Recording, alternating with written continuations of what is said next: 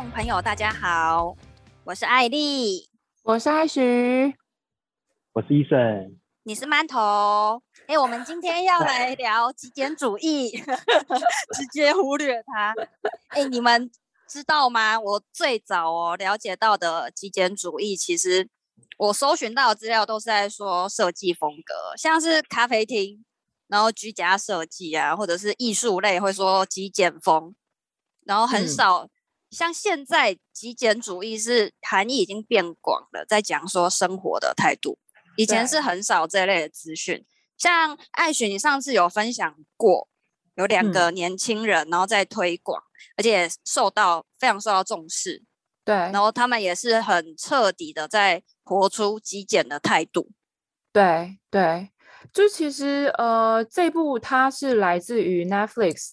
的呃极简主义，那它的全名呢，其实是叫做《极简主义记录重要的事物》。那其实它整个纪录片里面讲的就是，呃，两位年轻人，然后这两位年轻人他们其实呃在童年都过得并不是很幸福，他们家都很贫穷，然后呃妈妈都是有吸毒状况，所以说他们其实小时候过得并不是很富裕，但是他们在长大的时候都。在很年轻的时候就已经呃拥有呃一切，就是大家所想象中的美国梦哦，就是呃拥有了名车，然后拥有呃装满设计师衣服的衣柜，然后后拥有一间位于市郊大房子，然后在房子里面的厕所还比居住人还会更多。所以说，实际上他们在二十几岁不到三十岁的时候就已经拥有一切，就是大家所梦寐以求的生活了。那但是。他们在这样子的情况下，呃，活得并不快乐。所以，其实为什么会开始有极简主义的这件事情，是来自于这两个年轻人，他们，嗯、就是在思考着。嗯，他的母亲过世了，然后他的婚也结束了。那他拥有这么多一切的物质，一切的大家梦寐以求的生活，到底还具不具意义？也就是说，他们开始在思考自己的人生重心到底是什么？到底这这一切究竟成功，究竟成就，对他来说的意义跟价值是什么？尤其他在这过程当中发现自己。呃，在呃拥有了这么多，然后还不断的囤积各种物品，包含呃名牌的衣服啊，包含名牌的一切的东西啊，然后似乎他的欲望就是没有办法被满足，所以他就开始思考，或许大家所公认呃是梦想的一切，或许其实真的不是他想要的，而且或许其实他想要的。根本就不是这些。那他在这个过程当中开始去反思，然后就开始将自己家里的很多的东西就开始呃，就是清除啊，然后呃搬走了很多不必要的东西啊，甚至是把自己的一些衣柜里面的。多余的衣服都清出去，多余的家具、多余的食物、多余的一切全部都清出去，然后发现其实真的就是对于他的人生有意义、有价值的东西，就只有那几样而已。其实真的他不需要的东西，呃，真的太多了。他需要的东西其实真的只有这么的一点点。在他把所有他不需要的东西清出去之后，他发现他的人生变得更简单，然后他不需要花这么多的时间在想每天出去到底要穿什么，到底呃就是需要呃再买些什么东西，嗯，不需要再开始想这些了。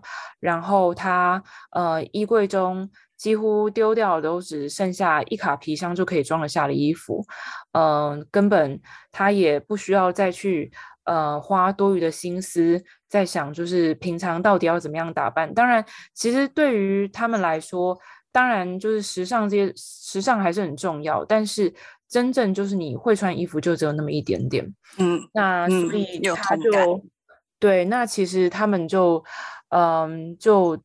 在他的生活中就已经呃减少了很多的不必要的那种呃困扰，因为说实在啦，我会觉得我我自己在看完这部纪录片之后，我觉得这一部纪录片带给我的反思是，我们很多的时候是觉得。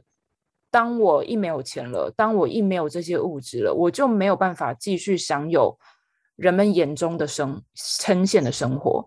就是很多的时候，我们是活在别人羡慕的眼光中的。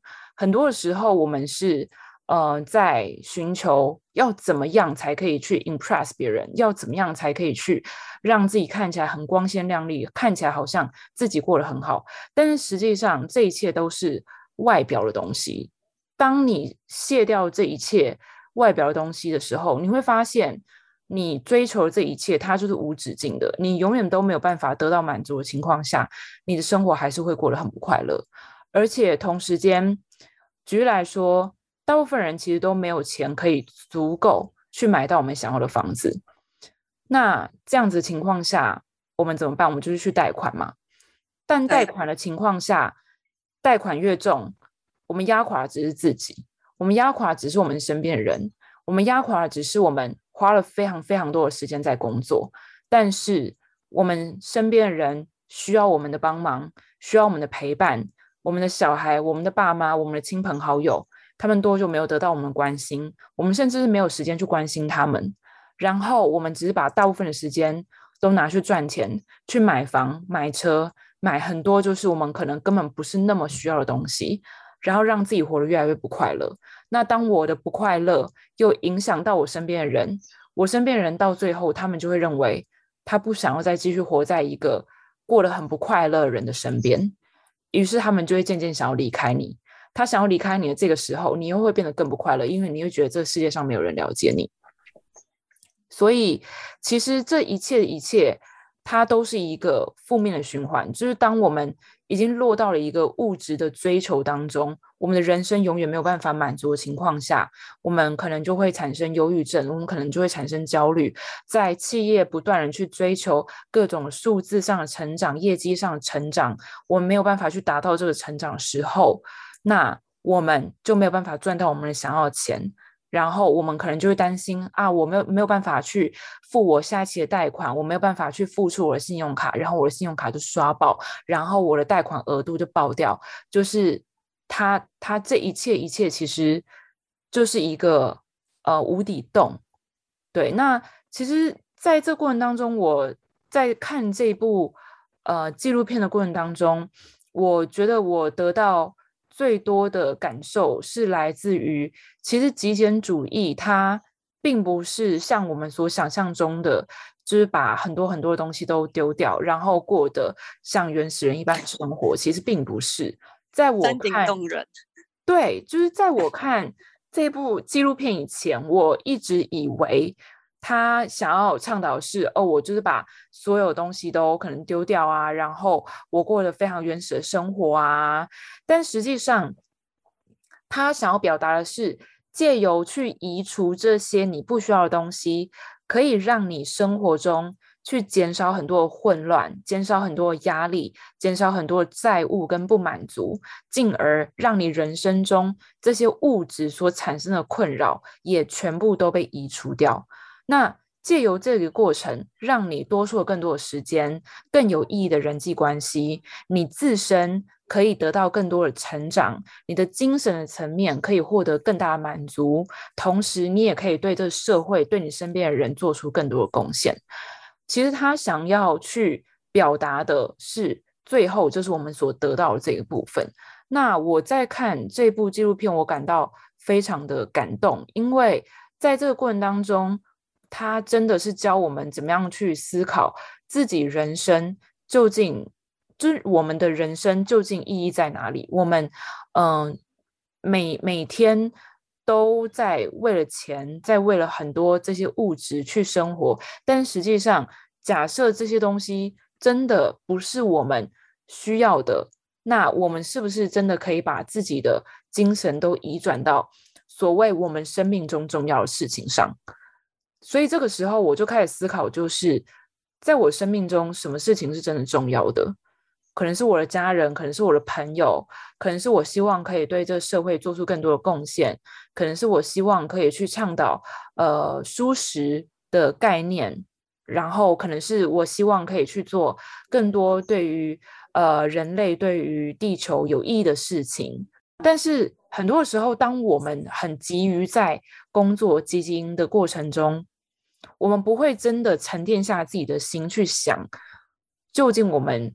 活在这世界上，我们这一辈子，我们这个人生，我们的意义在哪里？我们要做一些什么事情，可以让我们的人生活得更有意义？所以，这的这部片真的看完之后，让我觉得非常感动。嗯嗯，它其实帮助很多人去检视说，哎，我们真的需要这么多的名牌衣服吗？像现在快时尚这么流行，我们真的有需要呃车子或者是一间很大的房子？那这种外在的东西到底有没有这种实质的需要必要？然后耗费我们的一生呢，就庸庸碌碌的去追求。啊，等到回头过来的时候，也许就已经七老八十了。对啊。所以我觉得他们很不容易，他们是真的是年轻人在做这件事情。对。然后年轻人在推广。对。我觉得像他说执行，然后一卡皮箱，我觉得那真的是很极致的。对。在在一般人听起来应该觉得很高标。对。但你也讲到，他们刚开始也是从衣柜开始慢慢清理，然后一步一步的慢慢就发现，哎，哎，自己做到了，然后再往前推进一点，然后再哎发现又做到了，然后慢慢就发现自己还有无限的可能。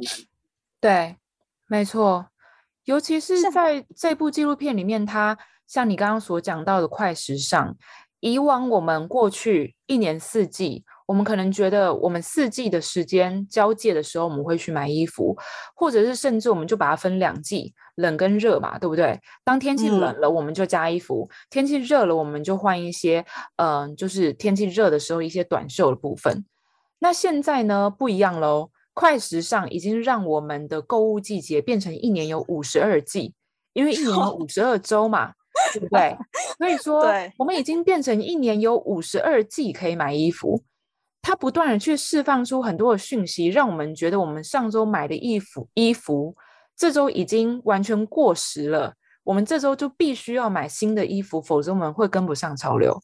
同时间，嗯、过去还有很多时尚业廉价劳工们，我们可以讲他们是血汗劳工，他们真的领了很低的工资，工作时间非常长，他们就是在制造跟销售这些衣服。看完这个纪录片，其实会去思考说，以后，呃，除了断舍离之外，我以后要拥有一个东西，我要去思考说，我这个选择，我为什么要拥有它？嗯，那它有没有为我心灵上带来提升，而去拥有？嗯，那我就不会制造后续，如果我没用到，它就是垃圾。嗯，我为了要用而用，那它就是垃圾。嗯，像我其实最近有看到。呃，有一对很红的台湾夫妻，但是他们已经红很久了，我是最近才看到。然后他们执行了一个叫做“没有垃圾”的公寓生活，嗯，那这也是他的 FB 的粉丝团的名字，然后同时也是一本书名。那它除了纸本的实体之外，他们也出了电子书，是蛮符合他们个性的，嗯。然后我看他们的居家生活啊，他的衣柜。只有最实穿的几套衣服，而且他是跟老公一起放同一个衣柜。然后他们除了自备容器、外带食物之外，他们剩下的厨余啊、果皮啊，还有咖啡渣，他不是拿去倒垃圾车，他是在家自制堆肥。我觉得很很难得，很厉害，很厉害，我觉得很厉害。然后另外是我觉得有两件。我觉得最突破的事情就是他们的婚礼是他们的婚礼仪式是零废弃，没有留下什么垃圾。对，就他们的宾客的名字是印在那个绿叶，新鲜的绿叶上面。哇、wow！然后完全整个仪式结束之后，没有留下一堆废纸。然后宾客有把那个叶子带回家.然后它就变成隔了一周之后就变成干燥的叶子。就我觉得这是非常很用心的去策划，而且很有纪念性的。嗯。然后另外一件事情就是，他们夫妻的宝宝是在家中生产的，哦，温柔生产。对，这两件事情是完全就哎敲醒我，就是给我一个说，原来哦这样做是没有不可能的。对，那我也会一步一步。嗯，我觉得以后我在开支票给别人的时候，我支票就用树叶来做。那我会跟别人说 环保，环保，对，环保爱地球。我支票我就用树叶来写，以后就这么做。我希望你可以推广成功。嗯嗯，好，你变成一套那个可以兑现的哈。对啊，只要可以兑现就 OK 了。我可以收树叶支票，我 OK。你你们你们收什么收啦？你们自己人不需要支票，对不对？我一句话就够了，干嘛还要支票？对不对？是不是？啊，那其实我也一步一步的去思考，说要怎么样在我觉得舒服的状态下，我也可以为自己。啊，为地球啊做一些事情。嗯，疫情这一波啊，其实你们有没有说尝试去减少什么？我觉得我自己在这过程当中还呃，真的是有尝试减速，而且也有尝试让自己的呃生活不要那么多的物质。从几个方面来做起，第一个就是从我的衣柜。就我我在疫情的期间，因为其实没有办法出去外面，呃，买衣服啊，然后其实也没有必要真的穿得很漂亮，就是 因为说实在啦，就是你都在家，你根本也没有出去，也没有办法去公司上班，所以根本也不需要多买那么多的衣服，所以在家里就是变得穿得很轻松、很简单。有的时候如果想要换一下造型。想说，哎，好像现在自己穿的这些衣服都有点穿腻了，那我就会去跟我妹借衣服来穿。所以说，现在我跟我妹在执行一个衣柜共享的计划，就是。他的衣服我可以穿，我的衣服可以他可以给他穿，然后我们就是互相分享彼此的衣服。那这个时候可以去让自己每天的造型变得更多以外，同时也可以让自己呃，就是不用花那么多的钱在一件你可能穿的频率没有那么高的衣服上，所以可以去把我们每个月的开支。都去节省下来，那同时间你也不会觉得，哎，好像我这个月没有买到衣服，我就好像少了什么的感觉。嗯，我其实我说真的哈，这个疫情真的是让我有一些改变。那我觉得改变对我来说是一个开始，很好的开始。就像我是一个很爱喝咖啡的人，然后我很多朋友都说，哎，你是不是医生？你是不是咖啡中毒啊？对，那我嗯。我我也不确定啊，我不确定是不是咖啡中毒啊。反正我就每天都要喝，那我喝的不止一杯，我可能要两杯到三杯。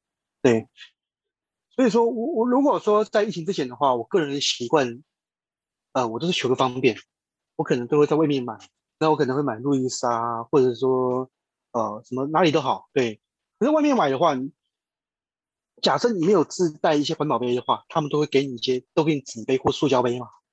对。那其实这个对生态环境来说都是不太环保的，对。那我现在疫情啊，那有时候从在家里只要时间比较多的开始，就自己磨咖啡豆，然后自己煮，哇，那个整个整理下来，你喝每一杯就少一个，少用一个那个免洗杯，这样这样体贴下来，哇，想想算一算，这是相当可观的。因为我刚刚不是有讲吗？我假设我一天喝三杯，两杯三杯嘛，哦，我十天。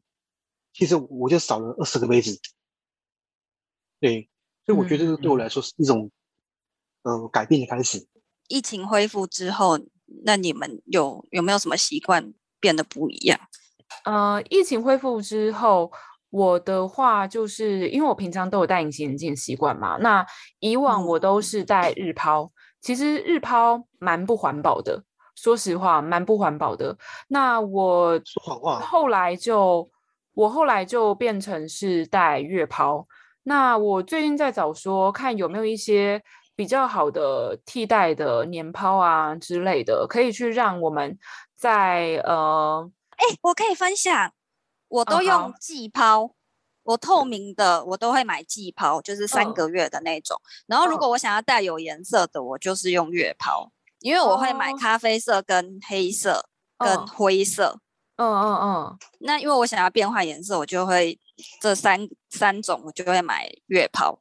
嗯嗯，然后透明的你戴季抛其实很很耐戴，哦，这样子哦，好啊好啊，那我可以来尝试看看。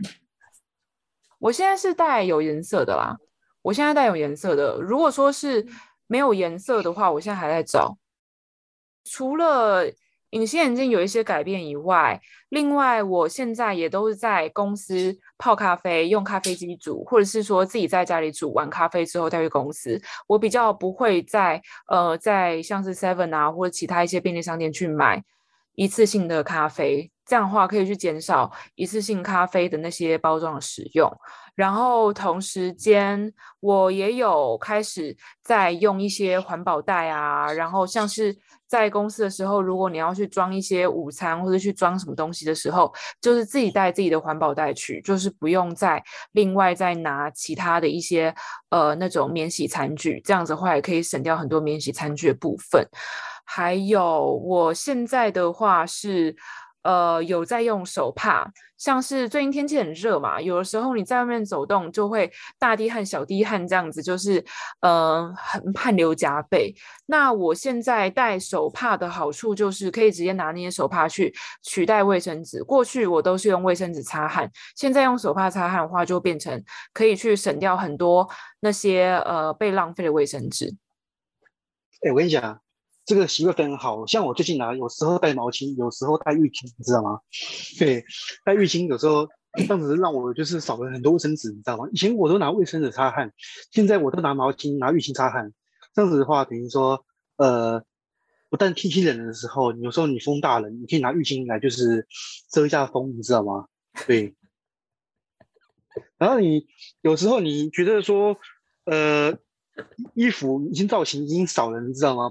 你可以把那个，呃，因为我们是走时尚路线的话，我们你看，我现在把它东西挂在脖子上，它是一种很潮流、很时尚的一种搭配。我穿的这件粉红色衣服，再加上我这个粉红色的浴巾，哇哦，就是有没有觉得非常的 fashion？哎，还不错，对不对？所以我跟你讲，我也是有所改变的，你知道吗？以前都用卫生纸，现在不用卫生纸了，现在我都用毛巾、浴巾，对。好，OK。哎、欸，我我跟你我跟你们讲，我坦白讲，我是没有特别会去 follow 一些太环保的议题，就不是一个环保的人。欸、不 是这样讲，我帮你补，我我就不是一个环保的人。你不能讲的这么这样子太太夸太 over 了，你不能讲这样讲。就是我环保还没有做的这么好，对我环保没有做到这么的完善。因为我们要做这个主题的时候。我上网，我看到一个，哎，好好特别哦。可能也许这个东西很多人，也许都很多知道的。它这个叫做裸装商店，你听过吗？嗯，又叫做零包装商店，对吧？嗯，呃，我不知道。对啦，就叫做零包装商店啦，就是那个商店它是不提供任何包装的。台湾有吗？台湾有啊，最近很红哎、欸。哇，那去年或前年的时候就已经有在 IG 上面看到国外很流行这种零包装商店，然后那个时候零包装商店一出来的时候，其实还蛮还蛮震惊社会的，因为零包装的概念对于很多已经习惯嗯很繁复的包装的。嗯，一些人来讲就觉得，哎，怎么可能？就是有些东西它一定会需要包装啊，它怎么可能不需要包装？不需要包装，它还能用吗？这样会不会脏啊？会不会怎么样子的？所以其实这个概念刚在国外刚出来的时候还蛮震惊的，但是后来就越来越多，而且越来越多人也开始推崇这种零包装，因为。它就环保嘛，所以其实国外现在这个概念已经非常盛行。那最近台湾也越来越多这种零包装的商店，所以其实也还蛮开心，可以呃慢慢发现越来越多零包装商店在台湾生根。对啊，所以我觉得就是大家可以把这个零包装商店变成一种习惯的话，然后这种店小面积会越来越多。对于这种市场而言，它会是一个好市场。对，对啊，不管是。它是一个经济面的方向都好，因为它是一个好的方向。对，嗯、那对于说环境呢，也会很有帮助。嗯，而且其实零包装商店里面什么都卖耶，他卖的东西其实还蛮多的，包含什么日用品啊、平常保养品啊、化妆品啊、清洁用品啊等等的很多很多的东西，甚至是食品，有些也都已经开始在推崇零包装，对吧？所以说，其实这个部分真的，我真的还蛮看好，就是希望台湾可以有越来越多这样子的商店，这样子的话就可以唤起更多人对于环保的重视。嗯。非常好，非常好，很特别。其实我没有办法去想象说这些东西散装，他们商店要怎么样囤货，然后去销售。但是我觉得这是一个非常好的开始。嗯，我们常常用真空包装，就是为了要让它可以放更久。嗯，对啊，然后可以大量生产。对啊，没错。对，我觉得有机会的话，可以去，我想要去逛逛。嗯。